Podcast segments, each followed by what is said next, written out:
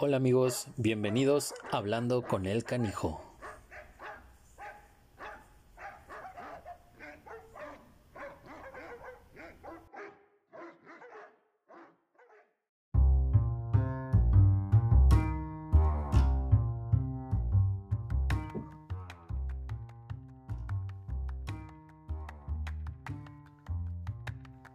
¿Qué tal amigos? Bienvenidos a Hablando con el Canijo. Ya 12 episodios. ¿Qué tal, eh? Esto se va cada vez más rápido.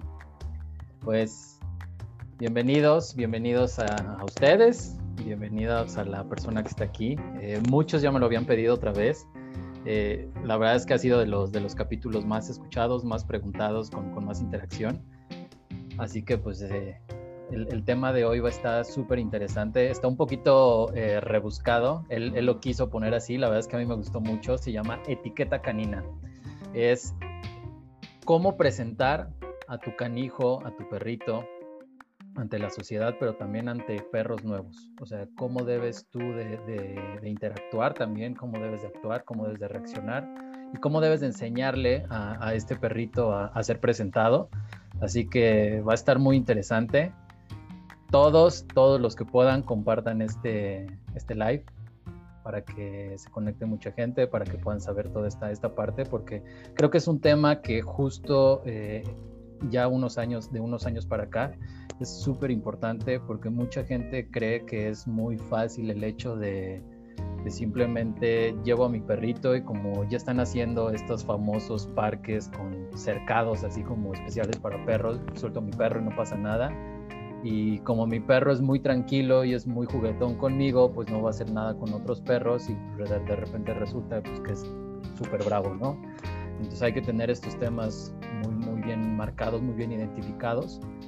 Y pues ahorita Nacho nos va, nos va a platicar y nos va, me va a decir si, si realmente es así, pero creo que tiene que mucho que ver con el lenguaje corporal de cada uno de nuestros perritos y debemos entender y empezar a aprender a leerlos y a, a entenderlos. Así que pues vamos a empezar de una vez. Eh, Nacho, muchas gracias amigo por estar aquí otra vez. Gracias por tú interesarte en poner el tema, en poner el desarrollo, en, realmente querer aportar para informarle a toda la gente eh, lo que tú haces, lo que tú sabes y pues darles ahí como una, una clasecita. Así que bienvenido y gracias amigo. Gracias, mi Ro, ¿cómo estás? ¿Sí me estás oyendo ya bien? ¿Sí nos oímos? todo Perfecto. Bien, pues mira, básicamente esto se lo quiero agradecer a dos propietarios que vi en la semana en Polanco de cómo corregían a sus perros. Fue una, una, chulada.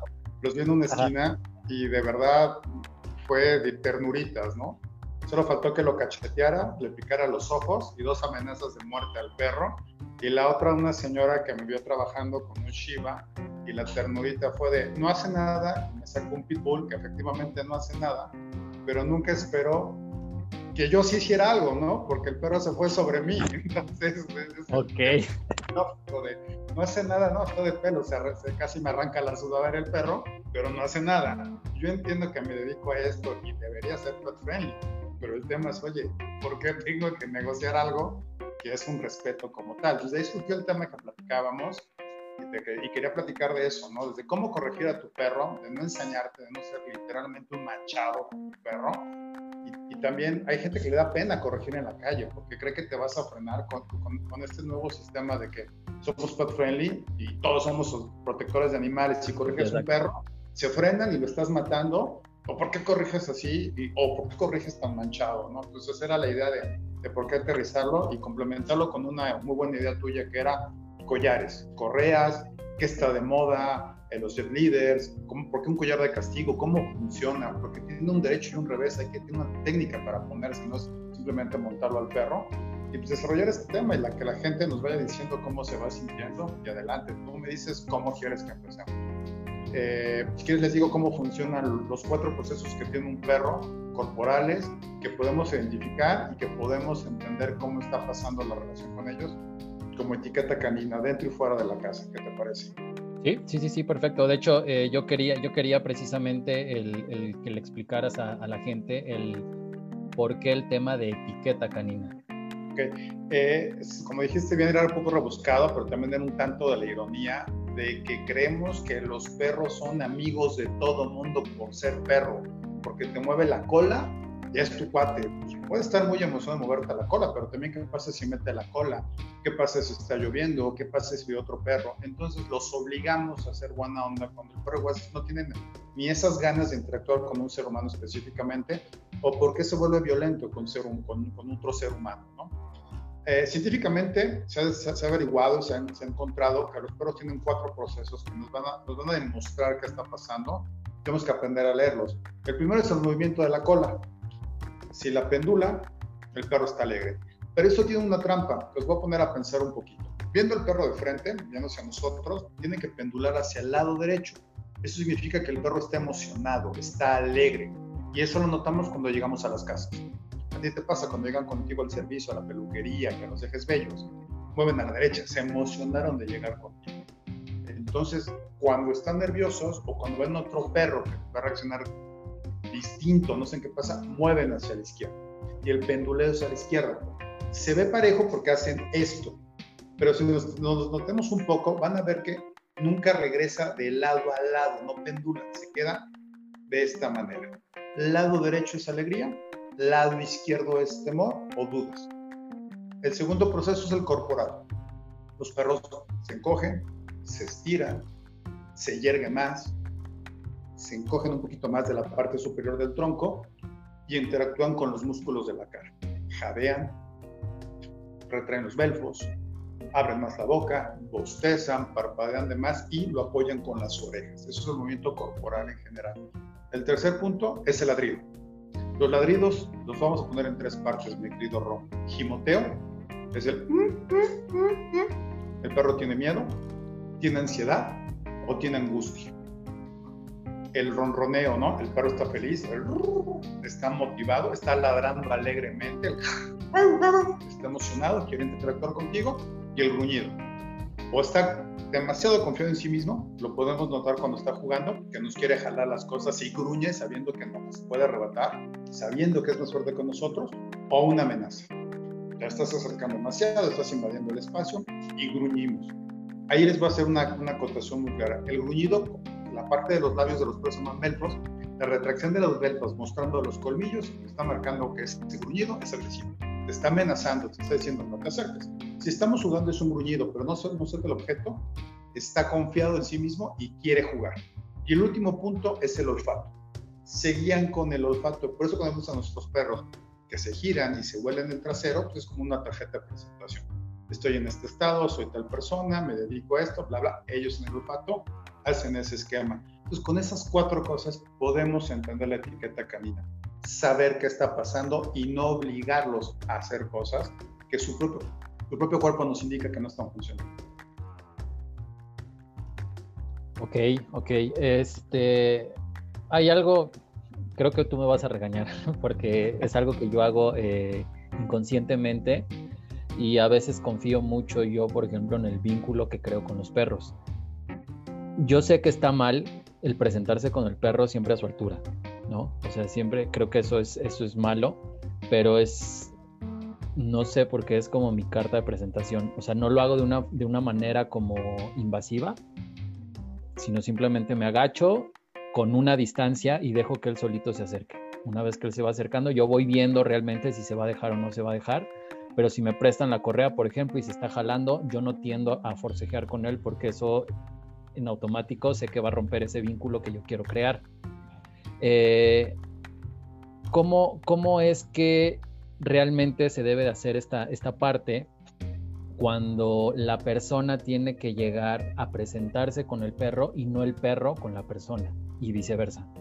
Ok, eh, primero lo estás haciendo bien. Dos palabras claves que, que has nombrado, uno ser invasivo y la otra, la altura generalmente los seres humanos tenemos la tendencia de regañar a otro o provocar a otro erguidos. nadie pelea así agachados, es ilógico porque te, te haces menor.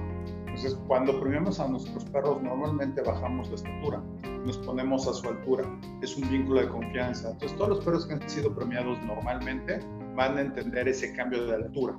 Y lo otro es no ser invasivo, no llegar de golpe sobre el perro. Es como si no nos conocemos. Llego, ¿qué onda, brother? ¿Cómo estás? Te doy un abrazo. Espérate, oye, este, no, me, no te conozco, me das la mano y vamos intimando y ya vamos haciendo una relación poco a poco. No es invadir, es tomar una distancia considerable, irnos acercando, bajando la altura y mostrando siempre las manos de esta manera, una sola mano. Nunca así, porque los perros, la parte de la cara, la parte del cuello, que es su zona más débil, la parte del cuello, es donde se ataca el uno al otro. A pesar de que físicamente es la parte más fuerte, por eso se utilizan los collares de castigo, que vamos a llegar a ese tema, o collares de piel, o pecheras, es la parte más fuerte físicamente, también es la parte más débil porque es la que se ataca básicamente. Entonces, mostramos la mano, bajamos los tonos de voz y nos acercamos. Yo siempre les pongo una regla muy clara. Si el perro se acerca, está permitiendo que tomes su espacio y el tuyo. Si el perro no se acerca, no insistas, no lo obligues, déjate acariciar, sé buen niño, sé buen perro. O tú, ah, es que amo a los perros y lo quiero tocar. Y no eres el de los Tony Tunes. No, despacio, ve siendo gradual y eventualmente el perro se va a acercar. Eso podemos ver los perros de la calle. Los perros que tú te quieres acercar, darles comida o recuperarlos para llevarlos a un albergue, un refugio o, quedarte con el perro, siempre están escondidos. El lenguaje corporal, la cola metida, las orejas caídas, se hacen bolita y ves el ojo realmente triste, se ve la tristeza en el ojo. Entonces, eso te puede ayudar a no, a no, no forzarlo. Y contestando la otra parte de tu pregunta, yo como propietario de perro, ¿cómo presento al mío? Primero, le pido a la persona una distancia, que no llegue de golpe, lo puedo tocar, eso pasa con los perros muy peludos, llaman mucho la atención, oye, ¿lo puedo tocar? Poca gente te dice que quiere tocar un pitbull, un bull terrier, un rottweiler, un dog. Jamás te lo van a querer tocar, a menos que sea amante porque ha tenido alguno. Pon una distancia, siéntalo, agáchate tú con él y toma el collar. Toma el collar y lo vas acariciando tú del pecho y que la otra persona se acerque mostrando la mano de esa manera vas a permitir que se acerque. Ya se va a sentir confiado contigo porque tú lo estás protegiendo. Eso te va a permitir establecer primera etiqueta hombre, perro, perro, hombre. Y ya con los perros va a cambiar. Un error que he notado comúnmente es dejan ir las correas y que los perros choquen y empiezan a girar y se enrollan las correas y empieza un juego y todo. Siéntenlos primero. El sentado para un perro es la tarjeta de presentación de ley que te se va a agarrar los cubiertos y cómo nos vamos a sentar a comer en la mesa. Si los perros ya están sentados y los vemos desde arriba, que las colas bambolean a la derecha, vuelvo a hacer esa indicación, adelante, podemos aflojar la correa y ya se pueden empezar a. Eso sería el principio de la etiqueta canina, sentarnos que tomen unos segundos, que se evalúen los perros viéndose y ya liberamos a que se toquen. Y quitarnos de la mente, todos los perros son buena onda. Hay perros muy chiquitos que ven un perro grande y se atemorizan. Solo puede ser buena onda con los chiquitos. Entonces tu perro no es buena onda. Tu perro es selectivo. Hay que ser muy claros en eso. Oye, mi perro solo juega con perros grandes. Ah, porque es muy tosco con los chiquitos. No, tu perro sabe jugar. Lo que pasa es que un pequeño, por, las, por los tamaños, pues puede, puede ser un poco más complicado. Hay que ser muy claros y presentar realmente con nuestros perros qué pueden hacer y qué no pueden hacer. Lo que dices de los, los parques cerrados, ¿no? Se pueden hablar por teléfono a fumar y que el perro pues mate al otro, me da igual. O no levanto el excremento y detalles así que iremos platicando más adelante. Ok, eh, mira, Paola pregunta cómo presentamos a los niños con los perritos. O sea, eh, sobre todo niños, niños eh, pequeños, porque luego muchas veces pues hay niños que ya son un poco más, más eh, grandes, más conscientes y a, lo mejor les puedo decir tranquilo, no pasa nada, pero niños que son pequeños, como entre, no sé, uno y cuatro años, es un poquito más complicado hacerles entender cómo acariciar o cómo llegar a presentarse un perrito, con un perrito, sobre todo cuando el perrito es, a lo mejor es muy juguetón, no es agresivo, pero es muy brusco. Entonces ahí se puede también como empezar a, a confundir, ¿no? Va, excelente pregunta de Paula. Lo primero, vamos a partir, recuerden la regla de etiqueta de los perros, sentados lo vamos a sentar. Si no es nuestro el niño y es un niño que está de un amigo, de un conocido, o es, no es nuestro, pero lo tiene nuestra pareja, vamos a sentar a nuestro perro, vamos a sujetar de esta manera el collar, siempre de esta sección, y lo que vamos a hacer es poner al niño de frente y que el niño estire las manos, siempre de esta manera. No vamos a obligar al niño que lo toque, nosotros agarrando la mano del niño, pues no lo toca, lo bonito, bonito. Vamos a hacer que el niño se acerque y una vez que empiece a establecer la caricia sobre el perro, acariciamos al mismo tiempo el nuestro y lo premiamos. Y podemos poner palabras claves como bonito, muy bien, buen niño, y va entendiendo que eso es un comportamiento totalmente bueno. Error. Eh, me voy a levantar un segundo, es presentar niños así. Los cargamos y los queremos poner así. El perro no nada. Totalmente, le acabas de dar el clavo. El perro levantarse y va a agarrar los pies. Y el niño hace claro. El perro dijo, bomba, güey, me acabas de dar un juguete. Y es interactivo. Siempre vamos a bajar vamos a poner a los niños a una distancia de unos 70 centímetros y casi a la par de la altura visual del perro. Eso sería mi recomendación. Si nosotros somos los papás y lo queremos presentar, vamos a poner algo en una toalla en el piso, vamos a sentar al niño y vamos a esperar que el perro se derribe. El perro va a ver al niño y se va a echar con él y va a entender el juego de una mejor manera y el niño se va a divertir porque va a jugar con algo peludo, ¿no? Esa sería la presentación. En cuanto a niños pequeños. Ok. Eh, ¿Qué raza de perro es ideal para un niño menor a 5 años? Ok. Esa es una pregunta bien tramposa y se las voy a voltear de la siguiente manera. No hay perros ideales para niños. Hay perros ideales para los papás. Y eso les pregunto por qué. ¿Qué perro le gusta a la mamá o qué perro le gusta al papá? Yo te puedo decir que un pitbull es ideal, pero si la mamá le da miedo al pitbull, ese perro siempre va a tener ese estigma. Entonces, no hay malos perros de buenos perros. ¿Qué le gusta a la familia? Si de entrada te gusta el perro, vas a ser permisivo y le vas a entender, le vas a dar su lugar. Es a mí me pasó muchas veces que me hablan por teléfono, oye, tengo niños de 5 y 7 años, quieren perro. No, el niño no quiere perro. Eso sáquenselo de la cabeza. La familia, el papá, la mamá, porque lo van a pagar, lo van a educar, lo van a mantener, lo van, a llevar a ti, lo, van a tener conmigo. Es el perro que les gusta. Y escuchas ya, pues, los empiezas a entrevistar y te dicen, es que siempre quise un pastor alemán siempre quieres un Rottweiler, siempre quieres un Schnauzer. No, es lo que te gusta a ti. Y obviamente a tu hijo le va a gustar porque a ti te gusta. Entonces, el mejor perro es al que los papás les guste y estén conscientes de ese perro. Y ya lo podemos adaptar. Si hay razas niñeras, está el boxer, que es una niñera por naturaleza, un schnauzer gigante, no el pequeño. Podemos tener un pastor belga que puede ser muy equilibrado. Si hay razas específicas, pero la mejor raza es la que nos guste y que sepamos que vamos a permitir que haga ciertos detalles. Eso es mi recomendación. Ok, a ellos específicamente, eh, bueno, tienen varios que ya, ya están grandes, entonces eh, la verdad es que los perros eh, funcionan muy bien. en cuanto a convivencia, son muy tolerantes porque pues entre ellos juegan y todo y son distintos, distintas razas y distintos temperamentos pero específicamente eh, quieren un corgi y de hecho le quieren llamar Michote, a mí me encanta ese nombre, pero quieren un corgi. Ok, están, están buscando un matón a sueldo. Eh, el corgi es un perro que en los años que los he entrenado, en las dos presentaciones, Cardigan y Pembroke, que la diferencia es la cola, unos tienen cola y otros no. Son perros de mujeres, son perros que aman muchísimo a las mujeres, las cuiden y los protegen muchísimo. Es un perro altamente entrenable, es un perro noble con la familia, es muy gruñón con otros perros, no duden en pelearse, es un eh, paticorto, es condroplásico, alargado, patitas cortas. Son buenos perros para mujeres. Para hombres no los recomiendo mucho, cuidan bien a la familia, pero es un perro netamente diseñado para una mujer y es un perro que es muy poco tolerante con otros perros. para un niño no lo recomendaría nomás mínimo para una mujer soltera, un matrimonio joven. Los Welsh Corgis puede ser algo muy divertido. Son muy bonitos de chiquitos, pero son matones a sueldo. Matón a sueldo te, te refieres a son súper territoriales, pelean por todo y contra todo y, o sea, no les importa tamaño ni nada. Sí, se remanga las mangas y ven, güey, te voy a partir el alma. O sea, no tiene ningún problema. Se puede pelear con un Pernes de la montaña, se puede pelear con un gran danés y le vale, ¿eh? o, sea, él va, o con algo más pequeño son perros muy fuertes aparte. Entonces, yo no lo recomiendo para convivir en general con otros perros. Quizás si, es muy pequeño lo introduces a la manada y tenga un compañero, se la puede llevar muy bien, no pasa nada en ese sentido. O él es grande y acepta un cachorro, sí está perfecto. Pero ya convivir uno a uno con un perro adulto es un perro muy complicado y es un perro que protege mucho a la familia, sobre todo digo, a las mujeres. Es un, es un match increíble. Con los que he entrenado, generalmente ha sido con mujeres y es un perro que hace el match brutal con ellos, las cuida, las protege, las sigue, es el compañero más fiel y es un mejor guardián. Pero para niños no lo recomiendo nomás.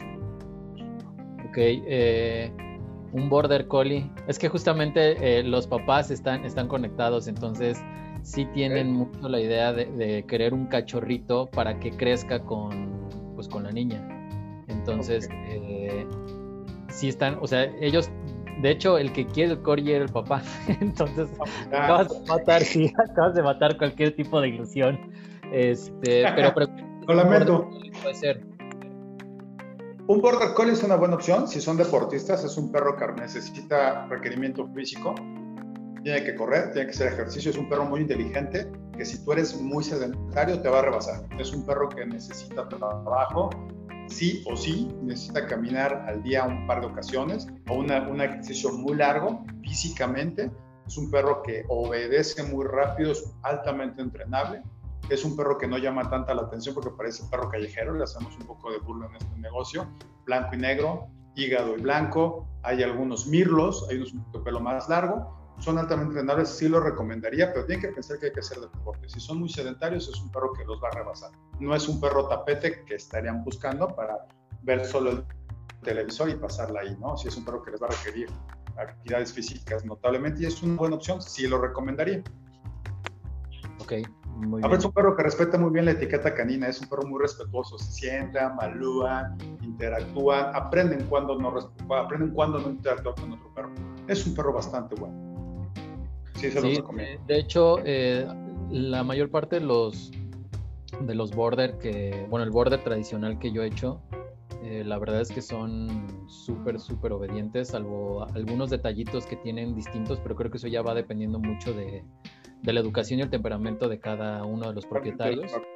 Eh, pero justamente yo tuve hace como un mes más o menos, de, pues justamente de, de, los servicios nuevos que estamos comentando fuera del aire, que fue un border collie barbudo, precioso.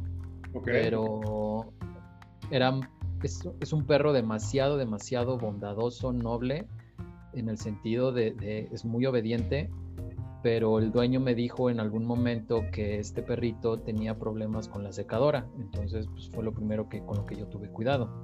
En el baño se portó muy bien, era muy cariñoso, el vínculo que tuvimos fue muy bueno y en la secada estaba bien, pero de pronto de la nada, ya con la secadora prendida y después como de 10, 15 minutos se ponía como loco, al grado de que se me hizo del baño, eh, pues, todo lo que hizo del baño se, se fue por toda la estética, eh, se aventó de la mesa, bueno, era una mesa muy baja, pero se aventó de la mesa, la jaló y todo, y pues, no me quedó de otra más que agarrarlo pues, de aquí del pellizquito del, cuello para que no se manchara, y, lo puse como, se empezó a jalonear y trató de morderme, eh, y sí se lo dije al dueño, tuve que someterlo para que entrara en sí, porque se perdió por completo. Después nos dimos cuenta que realmente pues le hicieron algo en la estética donde lo llevaban con los cables. Ok. Seguro que le pegaron o lo amarraron con los cables o algo porque no era la secadora. Era el momento en el que yo me acomodaba del otro lado y levantaba la secadora y él veía los cables. Eso era lo que cerraba. Entonces, pues ya ahí como que más o menos pudimos. Fuera de ahí, cuando él vio que realmente yo levantaba los cables para, para acomodarlos y no para hacerle algo, el perro entendió que, justo conmigo no era como el otro lugar y lo entendió rapidísimo.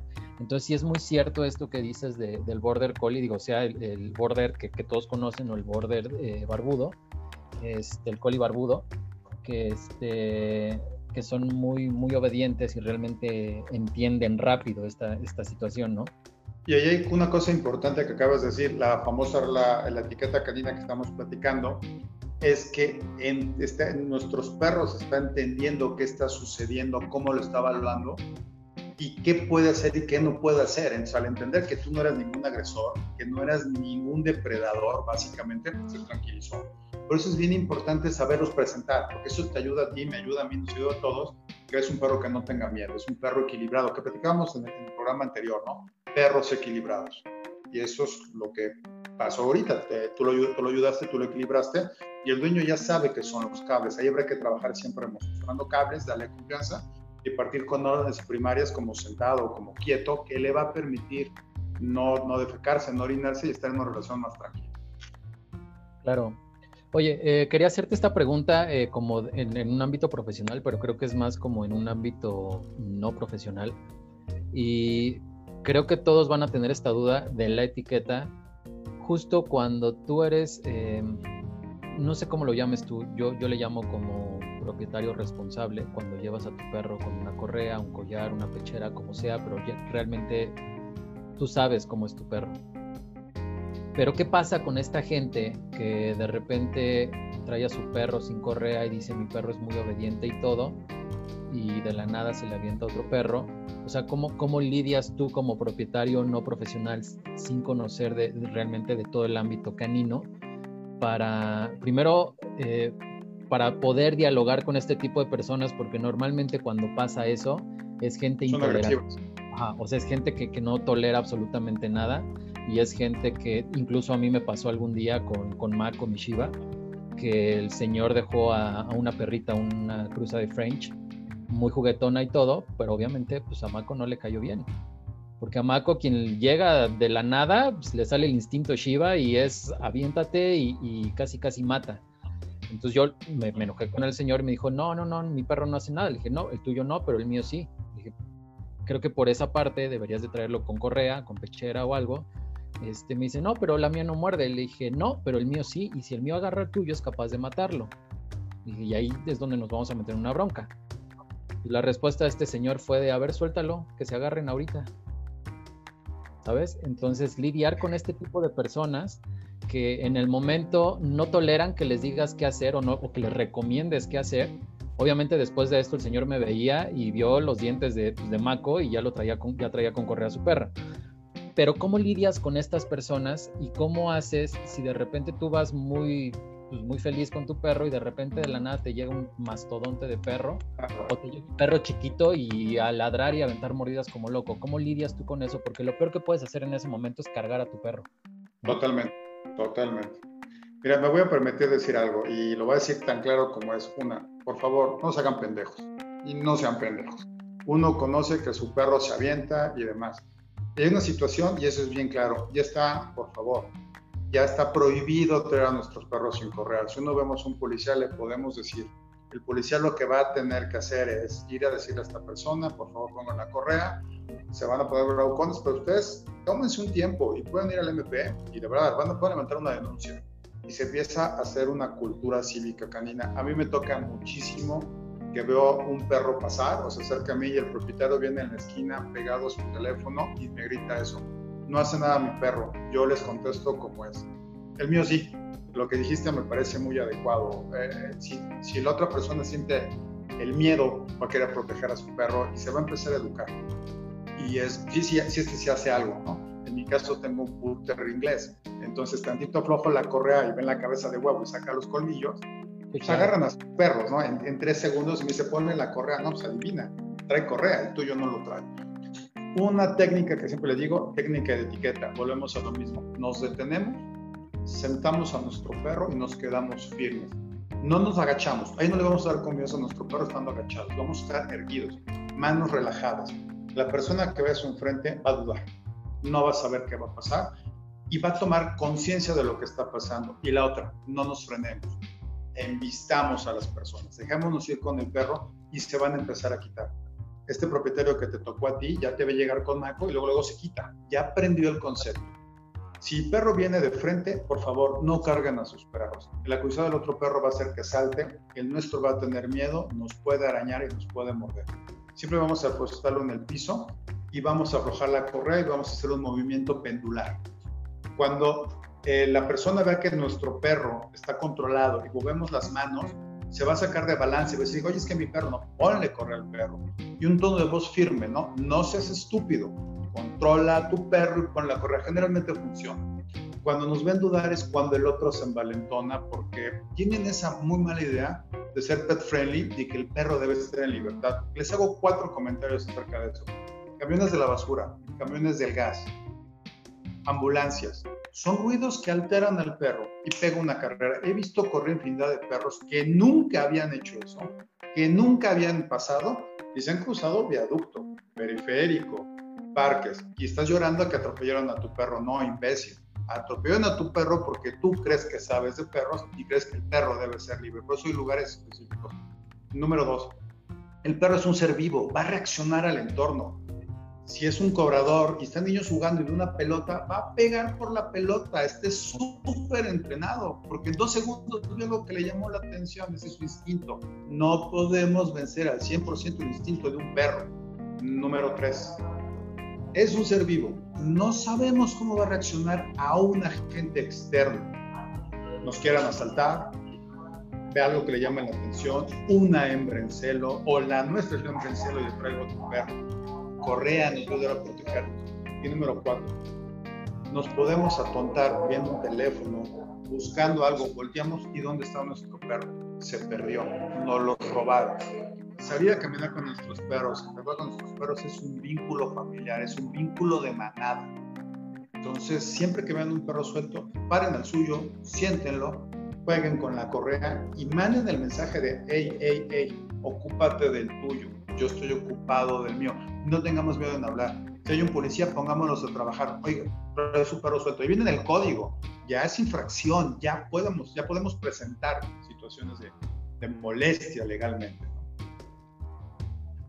Sí, pues es que creo que, eh, no sé cómo, cómo decirlo, pero cuando estamos paseando, digo, porque a veces creo que hasta a nosotros nos puede llegar a pasar.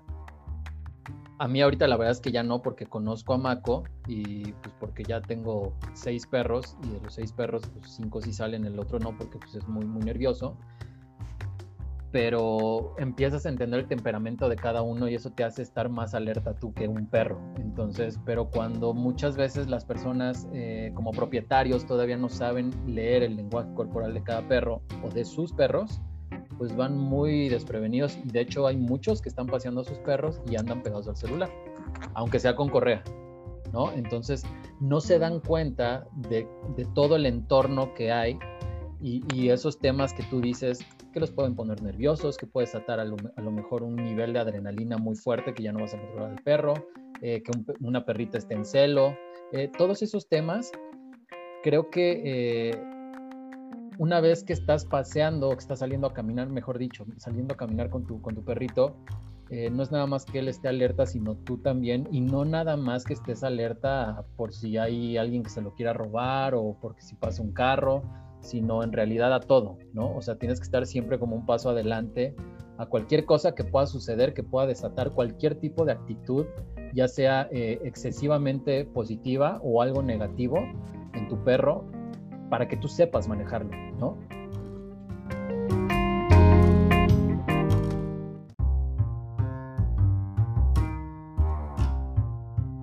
Me ha tocado mucho que yo voy caminando con perros en entrenamiento, hasta el propio, y la gente no controla su perro y lo que hace es separarse, pero lo obliga a sentarse, lo está obligando, no lo sienta naturalmente. Y lo, empieza a jalar del cuello, lo empieza a cachetear y el, perro se quiere aventar. Señores, si no tienen control de su perro en la regla de etiqueta que planteamos al principio del programa, que es sentarlo, por favor, cámbiense de cuadra y caminen rápido.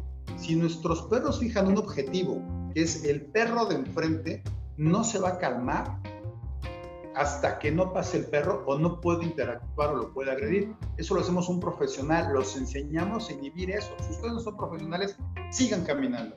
Corrijan junto o no, o vamos, o el nombre del perro y sigan caminando. Y dejen que el otro perro pase. Hagamos esto.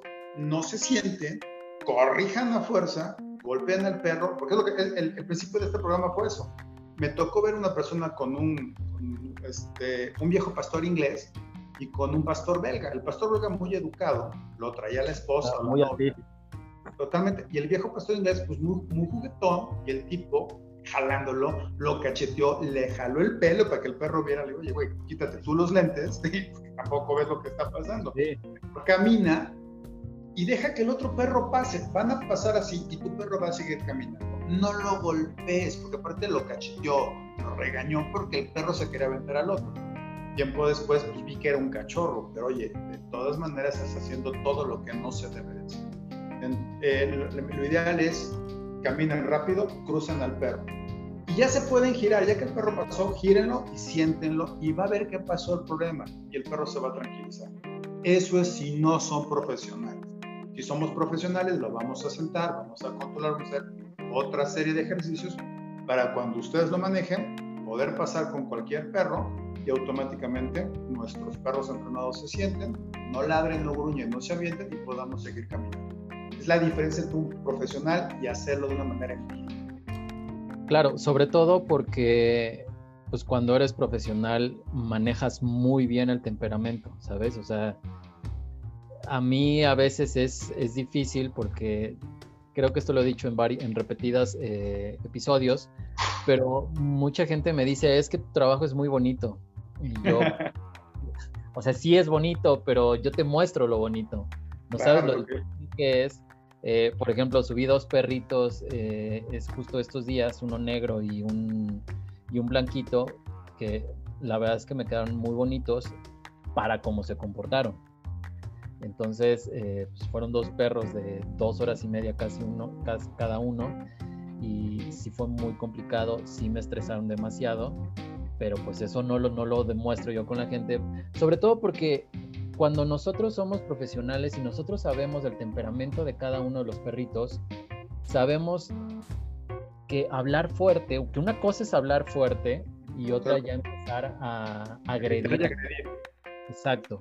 O sea, si yo de repente, eh, no sé, cuando yo, yo trabajaba en una veterinaria, por ejemplo, una perrita chiquita se, pone, se ponía muy celosa cuando yo la dejaba eh, sola y justo ese día yo tenía muchos perros, salgo a recibir uno y a ella le molestaba mucho eso. O sea, el momento en el que yo la sacaba de la jaula era, el tiempo es para ella nada más. así lo entendía ella. No dejaba que nadie más la tocara más que yo.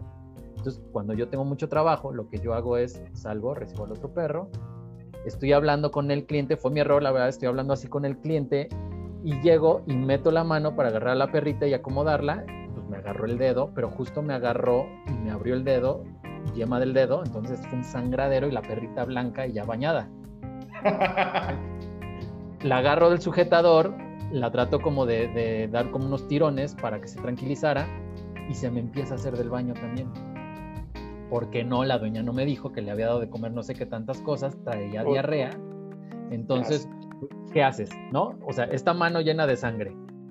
Se está haciendo del baño, lo que hago es agarrarla de aquí y la cargo rápido y empiezo a, pedir ayuda para que me ayuden. Y en ese momento la puerta está abierta y el cliente con el que estaba hablando, pues empieza, no, es que ve cómo lo está maltratando, cómo le está haciendo, que no sé qué. Entonces, pues invité a pasar al cliente y le dije, mire, no le estoy haciendo nada, vea lo que está pasando, se acaba de hacer del baño, ya está limpia, ya está por salir y me acaba de morder. No puedo hacer otra cosa, no es maltrato porque no está chillando. Pero cuando, cuando alguien no tiene esa experiencia y lo está viendo como de, desde un punto de vista como propietario, piensan que es una agresión cuando no es así. Entonces, eh, a veces es muy difícil porque nosotros sabemos manejar el temperamento, pero muchas veces tú como propietario no, ¿no? Entonces es muchísimo más difícil si de repente tú no puedes hacer eso y creo que es muy buen punto el que tú digas, cámbiate de, lugar, cámbiate a la otra cuadra, eh, así estés nervioso o no, que lo más seguro es que ser que sí, pero es lo más fácil. Para ti es muchísimo más fácil tenerlo en el momento porque tú con tu temperamento y conociendo ya el perro, ya sabes cómo cortar de tajo.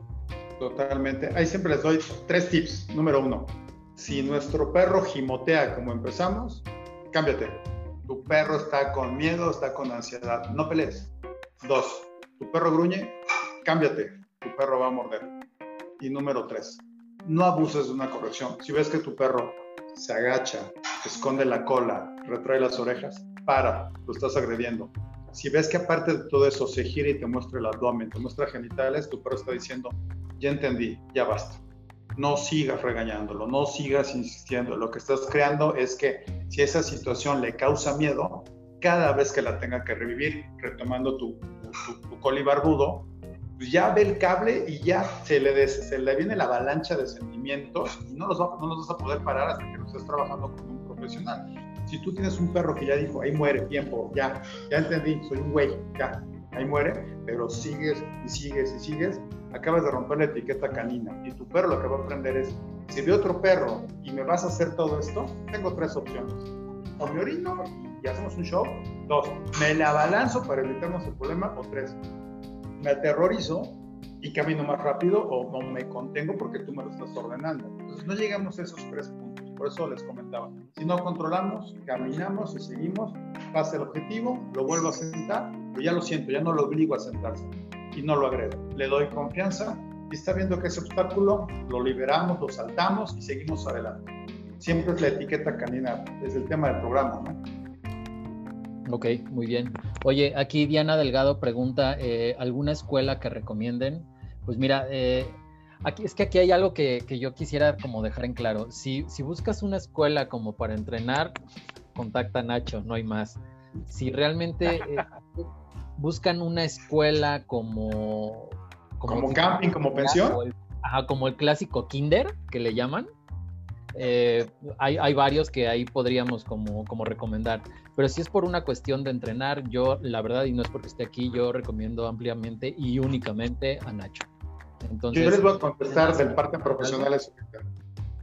Yo se los contesto. Cuando me han dicho, oye, ¿por qué tú a domicilio y por qué lo haces privado? Bueno, uno, conmigo es una experiencia y es una aventura con ustedes, una experiencia sensorial en la que todos aprendemos. Yo no digo que los campos escuela estén mal, pero les voy a hacer varias aclaraciones. Cuando tienes un entrenador personalizado, lo tienes que ver. Invariablemente tiene que ser esa persona desde la que haces el contrato o la negociación hasta que te entrega un perro entrenado. No, no hay más. Tú sabes que esa persona está siendo responsable de tu perro. En un campo escuela puedes hacer la negociación con el dueño o con el instructor en jefe, pero no sabes si él lo entrenó. No sabes si algún perrero o algún otro manejador entrenó tu perro. Número dos, tienes un perro que no te estás haciendo responsable de su crianza. Tú se lo das a otra persona que lo va a sacar en horarios determinados a trabajar y que aparte estás pagando la comida. Cuando llega a tu casa, pues no conoce tu casa porque no ha crecido ahí, ha crecido en un canil, ha crecido en una escuela. Entonces es una gran diferencia. La otra, cuando te lo entreguen, ¿qué va a hacer? Porque tú crees que es apagado y encendido, apagado y encendido. Oye, tienes escaleras. ¿Tu perro fue entrenado para subir escaleras? ¿Entiendes las órdenes? ¿Cuántas sesiones de entrega te dieron? El estado de salud. Tu perro va a aprender a hacer el baño dentro de tu casa, en algún cuarto de servicio, en un jardín, en alguna terraza. Eso es obligarte tú como propietario a aprender y a manejarlo con un entrenador personalizado. Y mucha gente le dice que son los costos. Ahí les va. Puede ser más costoso un entrenador a domicilio, entre comillas. Cuando ustedes hacen un campo escuela, pagan el entrenamiento, que es obviamente mucho más barato que un entrenador profesional a domicilio, pero tienen que pagar la pensión, la alimentación, tienen que pagar una serie de cosas que si se ven, termina siendo la diferencia entre mil o 500 pesos con un personalizado y la diferencia es que en un personalizado ustedes también participan en el entrenamiento y también se hacen responsables de lo que esté pasando. En un campo escolar haces esa responsabilidad y te entregan un perro entrenado que generalmente tú no conoces, no sabes si muerde, si no muerde, si viene traumado no viene traumado, porque es un entrenamiento personalizado. Hay entrenadores que le pueden pegar al perro, el perro llega con una lesión en el ojo, llega claudicando, que escoger y dices, oye, ¿qué le pasó a mi perro? Si mi perro no sale de mi casa y ya puedes interactuar. A que te llegue y te dice, no, es que bajó de peso porque se deprimió. ¿Y cómo sé que está deprimido y cómo sé que no es que no comió? Los campos de escuela, cada quien tendrá su versión, pero yo soy partidario de que mejor a tu casa, ver cómo creces y hacia dónde vas a ir. Eso es mi, percepción. No porque yo me dedico a esto, es básicamente como propietario de perro también. Yo no, yo no mandaría a mi, a, mi hijo a un campo escuela. Yo. Sí, sobre todo porque creo que si, si tú estás teniendo ya la, la, decisión o la iniciativa de, de tener un perro es porque pues, tiene que estar contigo y porque tú te vas a hacer cargo de él, o sea, no porque lo vas a mandar a un lugar en donde creo que un punto importante de, lo que estabas diciendo es que no sabes cómo lo entrenan, cómo lo tienen, o si realmente lo entrenan, ¿no? Mucha gente llega y sí, sí lo entrenaron, eh, pero pues es que ahorita no entiende porque llegó muerto o muerta, está, está cansado porque llegó jugando, ¿no? Entonces, realmente lo único que tienes es un perro con exceso de energía en las mañanas y que es un literal un bulto en las noches porque llegó muy cansado. Entonces, pues, realmente para eso quieren un perrito, la verdad es que no. Yo, yo soy más, no sé cómo lo veas tú, pero yo soy más, eh, recomiendo más o me gustaría más, prefiero mil veces que mi perro esté solito en la casa, tranquilo, jugando como él quiera, a tenerlo en algún lugar conviviendo con personas que no soy yo, este, porque creo que es mejor, según yo. O sea, si realmente lo ves como por un lado de, que voy a tener a mi perro, pero no tengo tiempo de pasearlo porque me la paso trabajando. Yo prefiero que lo tengas en tu casa y nada más tú te ocupes de sacarlo en las mañanas y en las noches y te conviva contigo cuando regreses de, trabajar. Y probablemente si es entrenamiento que sea los fines de semana, como por ejemplo contigo, a que lo estés mandando a la escuela toda la semana y que esté conviviendo con otras personas y cuando llegue contigo sea así como de, ah, sí, ajá, adiós, me voy a dormir, ¿no? Yo, yo creo. Eh, comparto tu opinión, eh, prefiero que esté en mi casa más, pero yo vería un paso anterior. Si no tienes tiempo y todo el día trabajas, no tengas perro. Exacto. Evítate ese numerito, no lo tengas. Eh, si es tu sueño dorado y, si lo encontraste en la calle y lo quieres adoptar, mejor no, mejor no hazte tripas corazón, porque va a estar, va a estar un perro que no te puede ser responsable y quieres salir de antro, no puedes llegar porque trabajas muy tarde, tienes que recorrer grandes distancias y te vas 14 horas del día fuera de tu casa, no, no estás haciendo un bien a un, ser vivo, ¿no? Mejor déjalo así. Si ya lo tienes, preferible que esté en tu casa y te va a ser responsable que tienes que llegar, tienes que interactuar, te va a cambiar el chip. A mandarse a alguien que al rato te llega que tiene bordetela, tiene, te toca. Llegan con pulgas, llegan con el pelo enredado y empiezas a ver traumas. Sacas un cepillo y el perro corre. Oye, pues yo no le pego. Bueno, tú no, pero donde esté. O igual no le pega a nadie allá y pueden ser 50 mil factores, ¿no? sin echarle la culpa a nadie. Pues, hazte responsable de tu mascota porque él se hace responsable de ti. Eh, los perros nos quieren, eso es invariable. Claro. Este, oye, amigo, ya casi vamos para la hora. Eh, ¿Qué te parece si pasamos eh, con el tema? Sí, eh, tipo de correas, tipo de collares, pecheras, para que la gente vaya entendiendo qué es lo mejor dependiendo del tipo de, perrito que tiene. Hay cuatro cosas que se están utilizando normalmente, ¿no? Los collares de castigo, que la gente les tiene miedo, ahorita se los cuento. Jet Leader, que se puso de moda, que sujeta el hocico del perro y va hacia la parte del cuello, que hace que gire hacia la derecha las pecheras y algunas cosas como los collares fijos, que son los collares de lona, los collares de piel. Vamos a partir de los collares fijos. ¿Qué te parece? Aquí les traigo unas pruebas. Es un collar, no se alcanza a ver aquí el LED, pero cuando está oscuro, brilla. Es un collar de lona con un clip, básicamente es la, la que hace la torre y trae la argolla. Y este en la noche, aquí está la batería, hace que tu perro sea de color oscuro brille y lo puedas ver. Es un collar de lona. Tenemos alguna otra variante, algo más fijo, con decoración, donde no compramos las plaquitas y ponemos los nombres de los perros y demás. ¿Qué problemas tengo con los collares fijos? Ninguno, sí me gusta. Yo recomiendo que los perros tengan los dos collares. Un collar fijo de lona, de piel no me gustan porque se llegan a mojar, llegan a pudrirse y al paso del tiempo pierden la forma. Ahorita hay muchos collares de moda con diseño huichol, que están súper de moda, gruesos. Yo te los recomiendo un poco más delgado y, y los recomiendo de tela porque se los podemos quitar y lavar. Temas. Aquí van a ver un collar, que fue de los primeros que usó Vini. Se rompió el soporte. Esto tendría que haber entrado así. Y en un jalón, precisamente por ver a otro perro que lo quería agredir, él no obedeció ninguna de las órdenes, rompió el collar y se voló. Cuando ustedes compren collares de lona, busquen que tengan hebilla o la otra. Este broche sea metálico. No se van a romper las patas. Vean lo que pasa con las patas. Se abren de más. Entonces, un collar de lona está perfecto y lo que podemos hacer es básicamente broches metálicos. Eso nos va a ayudar mucho. Un collar de lona se los recomiendo como parte del kit de trabajo de nuestros perros. Eso es tenerlo de tiempo completo y poderlo sujetar. Lo que me comentabas, cuando se acerca un niño, lo podemos sujetar así, podemos interactuar. Eh, tenemos collares de cuero que te había comentado. Este fue cuando mi, mi perro era un cachorro, tenía unos, pinchos aquí, pero si te fijas, pues, se van haciendo viejos y demás. Entonces, pues, simplemente son como de ornato. Y ahí venimos a, la, a, una de las partes que la gente me, me dice mucho, ¿no? Les presento el collar de castillo. Ya que lo están viendo, ya creen que eres un matón. ¿Y por qué lo vas a corregir? ¿Y por qué lo vas a hacer? ¿Y por qué se llama collar de castigo? Se ha peleado que se llama collar de aprendizaje. El tema del collar de castigo, una de las trampas, traje uno grueso para que se pudiera ver en cámara, porque realmente deben ser más delgados. El collar de castigo tiene un derecho y un revés. El perro va del lado izquierdo, un perro entrenado tiene que ir del lado izquierdo, ustedes lo van a ver en la cámara del lado contrario, pero vamos a ustedes lo van a ver del lado derecho, va del lado izquierdo el collar de castigo, vamos a poner siempre la argolla que quede hacia el piso de esta manera y vamos a dejar que el collar caiga. Y lo vamos a girar. Se fijan aquí la argolla el perro va de este lado, mi mano es la cabeza del perro, el collar cuando yo corrija va a hacer este movimiento y cuando dejo de corregir afloja. El cuello siempre está relajado, no estoy estimulando al perro. Una corrección es rápida, no fuerte. ¿Qué es una corrección? Esto. Esto. Sube y baja. ¿De acuerdo? Si yo hago esto, repetimos el proceso, dejo caer la argolla y lo, las argollas apuntan hacia la izquierda, vean lo que va a pasar después de un rato de corrección.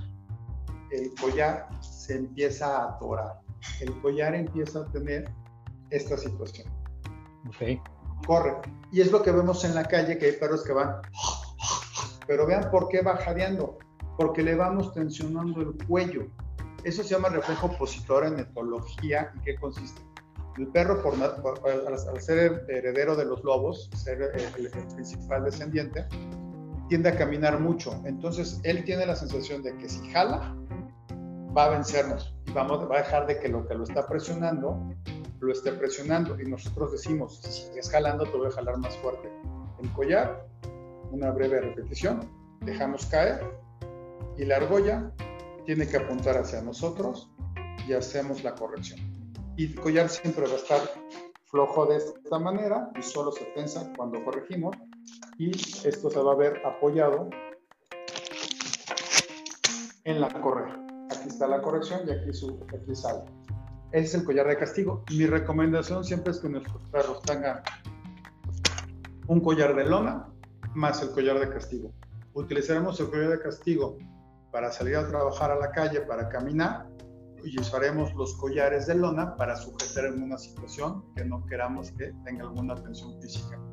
Las pecheras ya las conocen, hay diferentes tipos. Se pusieron de moda para perros pequeños y para que la gente no sintiera raro corregir. ¿Qué sucede con las pecheras? Los collares de castigo, tanto de lona como de cuero, como de, de piel, los perros siempre están en el piso. Las pecheras lo que hacen es esto, levantan al perro, lo levantan de la superficie y son para perros muy pequeños porque no hay collares muy pequeños, pero un perro grande lo que están fortaleciendo es que el perro fortalezca todo el tórax y jale y jale y jale y jale y no son muy adecuadas. Las pecheras se utilizan básicamente para perros que están entrenados y que necesitan un control físico o tengan instabilidad cervical. Eso lo va a hacer el veterinario. Entonces yo no soy partidario de las pecheras. Y el último que se habrá puesto de moda unos 5 o 6 años es el Jet Leader. No lo, no, no, lo alcancé a ver en este momento. Este el hocico del perro, se atora en el hocico, gira y queda de esta manera sujetado. Cuando nosotros corregimos, el perro no se levanta, pero lo que hace es que el cuello va haciendo esto. Como no le permite abrir el hocico, no puede morder y nos da cierta sensación de seguridad. El tema es que cuando ponemos la lona, que son collares de lona que van en esta zona, han llegado a ver perros quemados porque apretamos mucho y perros que tengan poca resistencia cardiovascular. El ir así, no pueden respirar, el perro tiene que abrir la boca para jadear. Así sudan, así se enfrían, no sudan como nosotros, el mojado. Ellos tienen que jadear para poder respirar. Entonces, el Jet Leader solo lo recomiendo cuando ustedes tienen demasiado miedo de un perro agresivo, porque va a permitir que el hocico gire, pierde el campo visual y no pueda abrir. Esto es una recomendación. Pero un buen collar de lona con la sujeción metálica más un collar de castigo pueden seguir adelante. Y ahí siempre les voy a dar otra regla de etiqueta. Por favor, compren su, su, placa al perro, pónganle nombre y atrás hagan algo, pongan recompensa y dos teléfonos móviles. No pongan direcciones, pongan recompensa. Es muy fácil que si encuentran un perro y dice recompensa, me vas a dar una lana, te entrego al perro, prefiero la lana que quedarme con el perro. Y esa placa se la pueden poner al collar de lona, que difícilmente se romperá. Por favor, he visto una cantidad de perros, es que nunca se va a perder, nunca se ha escapado, nunca sale y no traen placas. Inviertan desde 100 hasta 300 pesos en una placa. Hay tiendas de mascotas que tienen calaveras, coronitas, estrellitas, las tradicionales metálicas que te las graban ahí mismo y no cuesta nada porque te están vendiendo la placa, no grabado. Pongan el nombre a su perro y atrás recompensas dos números telefónicos. Eso es básicamente una regla de etiqueta de nosotros para con nuestros perros. Ok, oye, Katia, me voy a parar tantito porque creo que por ahí va su pregunta. Hace poquito fue el cumpleaños de, de Mako. Ah. Un collar. Eh, Katia Huerta pregunta, ¿los collares de castigo de nylon sirven? No sé si son de nylon o son como este, el famoso Martingale. Ok.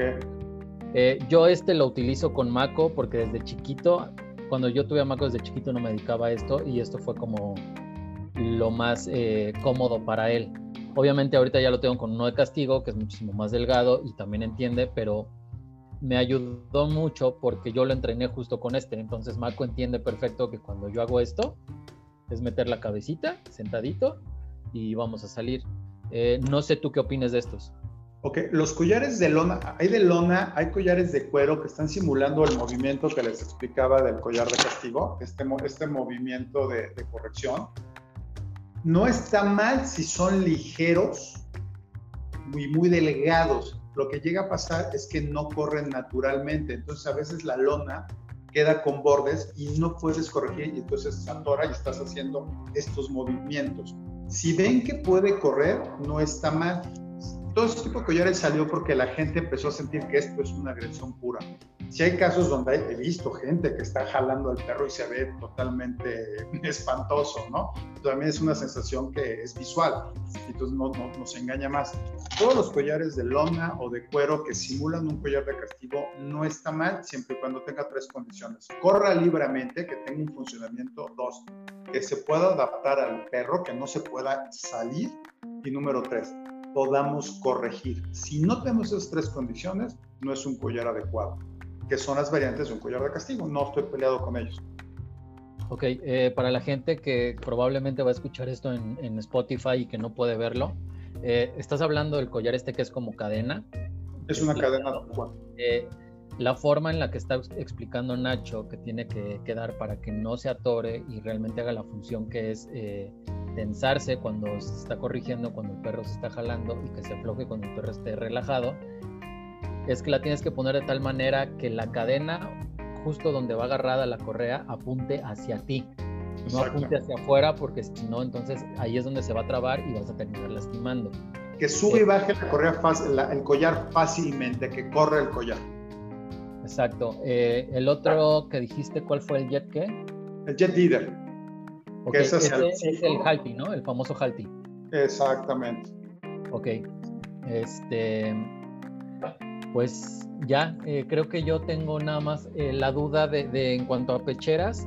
Yo también no soy como muy, muy partidario ni me gusta mucho recomendar eh, pecheras, sobre todo porque la mayoría de la, de la, gente que pone las pecheras son perros incontrolables. Totalmente, o sea, son perros que se sienten perros huskies jalando trineos. O, se puso de moda perro guía, ¿no? No los has visto que tienen el nombre y tienen colores militares, ¿no? Es, es, un perro de trabajo, ¿no? Perro de servicio, sí. Eh, pero creo que también hay que saber si le vas a poner pechera, qué tipo de pechera, dependiendo del cuerpo del perro y cómo se jale tu perro, porque también no creas que porque le estás poniendo pechera estás beneficiando a tu perro. También puedes llegar a lastimar el tórax, las extremidades. Eh, de las axilas. Sí, eh, hay un, se me olvidó el nombre ahorita, pero hay justo una pechera que es esta que, va agarrada del tórax y justo en la parte de, las extremidades, eh, como de los hombros, tiene una línea aquí y la correa va de enfrente. Sí, totalmente. así es como, como esto. ¿sabes? Esto va en el tórax y esto va en la parte del frente del pecho. Entonces, si realmente tú la ajustas de más, o sea, la aprietas de más, el perro se jala de más, o no la sabes colocar como debe de ir, vas a terminar lastimando a tu perro y ahí te encargo en unos años el problema que va a tener el perro para caminar. Entonces... en, pecheras yo recomiendo básicamente pecheras neoprenadas, que son como las gorras, que son pachoncitas, las de cuero se ven preciosas sobre todo porque les pones picos y todo, pero la, el cojinamiento y la terminación del cuero hasta que no floje lastima toda la parte del tórax y toda la parte superior. Las neoprenadas que vienen en colores chillones, rosa mexicano, verde, limón, esas son las que pueden utilizarse porque el, combo de que no quiere el entrenador es la pechera y la correa retráctil, ¿no? Es la correa que va 25 ah, minutos adelante, es el combo perdedor, por favor no lo hagan no sé quién inventó esa correa, deberían de darle una paliza porque dejan que el perro se vaya muy lejos. Cuando ustedes quieren recortar, quitan el botón hasta que el perro no regrese. Cuando ustedes no estiran el brazo, no recortan la distancia. Y por una emergencia no se pueden defender y el cordón les va a cortar la mano. Y me ha tocado muchísimo lo que digamos hace rato, la etiqueta. Manda por teléfono, van de esta manera y el perro va adelante y se topa con otro y lo que se dan cuenta, no hagan eso. Las correas retráctiles no funcionan. Compren una de cuero, les va a ayudar más, se van a poder defender y se van a sentir cómodos y seguros. Claro, y sobre todo porque estos retráctiles, aunque tú te des cuenta a tiempo, tú cortas el que se extienda y terminas lastimando a tu perro. Totalmente. es, lo peor, la peor inversión, pero son carísimas, es la peor inversión. una correa retráctil, no las compren, por favor. Ni chiquitas, ni grandes, ni medianas. Exacto, y, creo que estas son como la marca eh, Flexi o no sé cómo se llaman, o Flexis de zapatos, no sé. no sé. No, hay un buen de marcas, vienen hasta de colores y florecitas, hay unas de calaveras y demás, no, olvídate. No, justo, justo, iba a tocar ese tema porque me llegó eh, pues, justo en la página de Instagram de, de mi negocio, de estas famosas publicaciones pagadas en donde, mira, sí, Katia dice que es marca Flexi. Este, ah, ok. Era zapatos, donde yo me acuerdo, pero gracias, Katia, por decirnos. Este, no, justamente vi una que es precisamente el monstruo este de la, de la correa retráctil, pero fíjate, trae para poner la luz, pero ya integrado, ¿eh? O sea, esto no lo tienes que comprar aparte como esta marca, sino ya te ha integrado la luz como para apuntar el caminito del perro. Abajo trae el, el contenedor para las bolsitas, un contenedor para premios y aparte en la parte de atrás trae una especie como de rampita para, para ponerle agua, o sea, para ponerle como unos 50 litros de agua. Sí. o sea, es como un tanquecito de paseo, ¿no? Y al final, eh, yo, por ejemplo, yo me acostumbré con Mako a traerlo con correa de, de estas de corredor que te pones en la cintura. Entonces, para mí es muchísimo más fácil porque si yo veo que Mako se está jalando de más, nada más meto un jaloncito así con, con los dedos y con eso entiende. Pero este pero sí, yo, yo tampoco la verdad es que recomiendo mucho, mucho esa. Por favor, no, gasten su dinero en eso, es muy caro aparte. Sí, no, no, no. O sea, realmente si, si vas a, a invertir en algo. Eh, en eso no. Sí, o sea, invierte en comida, invierte en omegas, en veterinario, en entrenamientos, en justo en servicios de, de baño y todo eso. Eh, porque una cama, un accesorio que necesite tu perro, no en eso. Pero sobre todo, mira, en, esta cuestión de servicios, y porque estás tú, no nada más porque a veces lo digo yo y piensan que es porque yo me estoy vendiendo, ¿sabes? No, no, no, no, al contrario. sí, es, es, show, pero no. Sí, pero o, sea, o sea, sí, pero, pero no lo hago con ese afán. A lo que voy es que si algo es caro, o sea, por ejemplo, nuestros servicios de repente pueden decir es que son caros, sí, pero date cuenta el tipo de servicio que estamos dando. Va más allá de un, por ejemplo, contigo va más allá de un siéntate, échate y, ya. Y conmigo pues va más allá de un baño, ¿no? Entonces, dense a la tarea de que si están buscando un buen servicio para, para sus perritos, investiguen. Es preferible un cliente que, si quieren verlo, arte con preguntas, Totalmente, bienvenidos. Exacto. A que de repente digan, ah, entrenas y cuánto cobras, ah, tanto. Ah, ok, sí, te lo dejo. No, o sea. O por qué tan caro, ¿no? Porque no sé ni qué voy a hacer. Sí, exacto. O sea, sean, sean exhaustivos en, cuanto a sus preguntas, a sus investigaciones, lo que realmente quieren y lo que necesita su perro. No es lo que ustedes quieran, sino lo que necesite el perro, porque el servicio es para el perro. Entonces eso también es algo como muy importante que deberían de entender porque pues nuestros servicios van muchísimo más allá de, dar un servicio. O sea, como tú lo estabas diciendo hace rato, es, es de vida. Exacto, es una experiencia, es, es una exclusividad para el perro porque estás eliminando un nivel de estrés y un nivel de tensión y de nerviosismo. Porque a lo mejor si tú vas a decir, lo mando a una escuela y lo van a entrenar y va a estar jugando con perros, pues sí, pero no sabes también y no creas que todos los perritos que van a llegar son como el del carácter del tuyo. Probablemente van a llegar otro tipo de perros, eh, o a lo mejor va a llegar un perro jodón y va a estar molesto y molesta a tu perrito, y el perrito, tu perrito va a reaccionar, se va a meter en una bronca. Entonces, también vean como los pros y los contras y no, vayan por la salida fácil de decir, ah, no tengo tiempo, sí, que se quede allá y que juegue, que no se quede solito. Como lo decías tú, tan fácil, no tienes tiempo, no tengas perros, es más fácil. Esterilicen a sus perros también. Claro, claro. Siempre les digo, cuando lo platicamos en el, en el episodio pasado, oye, quiero un perro de película, perfecto, cuesta tanto y tardamos tanto. ¿Cómo crees? Pues que el perro vive con el entrenador, espérame, dame chance, o vive con el manejador. Oye, ¿por qué tu perro está tan bello? Porque lo llevo bañado, porque yo soy el estilista, o sea, vaya, lo que se ve padre tiene un proceso atrás y hay que vivirlo, hay que sentirlo. Yo siempre se los, se los he dicho, cuando vemos un cuerpo atlético de hombre o de mujeres, oye, está así. Si fue por cirugía, lo pudo pagar. Si fue por gimnasio, se ha involucrado y esa alimentación. Eso no fue naturaleza, eso fue trabajo.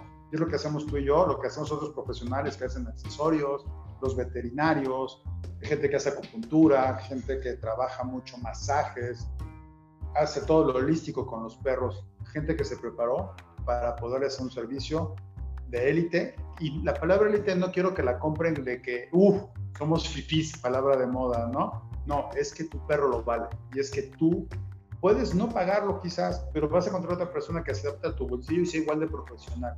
Dijiste una palabra clave. Busquen, pregunten, interactúen, vean qué les va a llenar. Muchas ocasiones, hoy, hoy vi un cliente de hace muchísimos años que le entrené por primera vez un perro hace 17 años y me lo dijo, oye, ya, ya platicando ahorita, la primera vez que llegaste con nosotros abrimos la puerta qué onda con el chamaco este, ¿cómo que nos va a entrenar al perro, no? Y 17 años después me habla para entrenar el perro ya que tiene él, ya, casado. Son cosas muy padres y, que la, tienes que ganarte el respeto y la seguridad de lo que estás haciendo y la gente te busca por eso.